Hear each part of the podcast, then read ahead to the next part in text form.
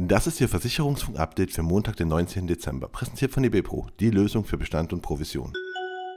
Munich Re erweitert Vorstand.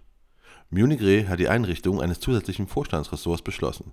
Mit Wirkung zum 1. Januar werden verschiedene dem Segment Rückversicherung zugeordnete Erstversicherungssparten des Konzerns im neuen Ressort Global Specialty Insurance gemeinsam geführt.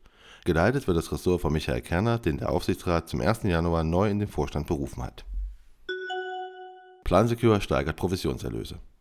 Mit einem Plus gegenüber dem Vorjahr von 12,1% hat die Finanzberatungsgruppe PlanSecure im Geschäftsjahr 2022 bei den Provisionserlösen erstmals die Marke von 30,3 Millionen Euro überschritten.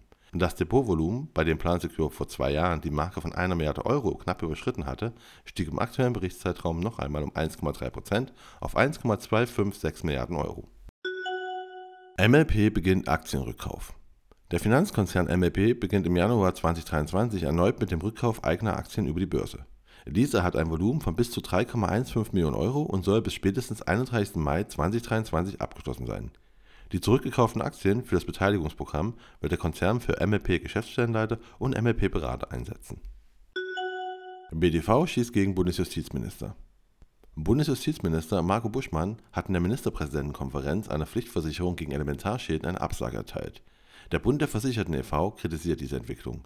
Die Verbraucherschützer werfen Buschmann vor, sich mit seiner Ablehnung auf die Seite der Versicherer zu stellen. Deren einflussreicher Lobbyverband GDV will auf mehr Informationen setzen, um eine höhere Versicherungsdichte zu erreichen und fordert von der Regierungsseite zunächst einmal bessere Präventionsmaßnahmen, um die Aufwendungen für Schäden gering zu halten. PKV-Verband stellt Strafanzeige. Der Verband der privaten Krankenversicherung hat Strafanzeige unter anderem wegen Betrugsverdacht sowie vorsätzlichen und systematischen Missbrauchs persönlicher Daten gestellt. Die Strafanzeige richtet sich gegen ein Netzwerk von selbsternannten Beitragsoptimierern, das offenbar von einer Zentrale aus der Türkei gesteuert wird.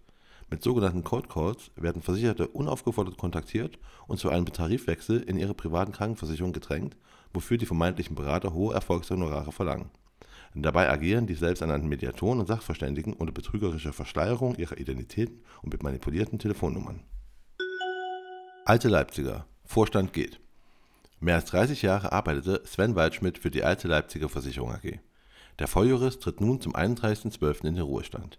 Dafür rückt zum 1. Januar Markus Tersi nach, der bisher den Zentralbereich Unternehmensplanung, Controlling und Risikosteuerung der Alte Leipziger Lebensversicherung und Hallische Krankenversicherung leitet. Und das war Ihr Versicherungsfunk-Update für Montag, den 19. Dezember, präsentiert von eBepro, die Lösung für Bestand und Provision.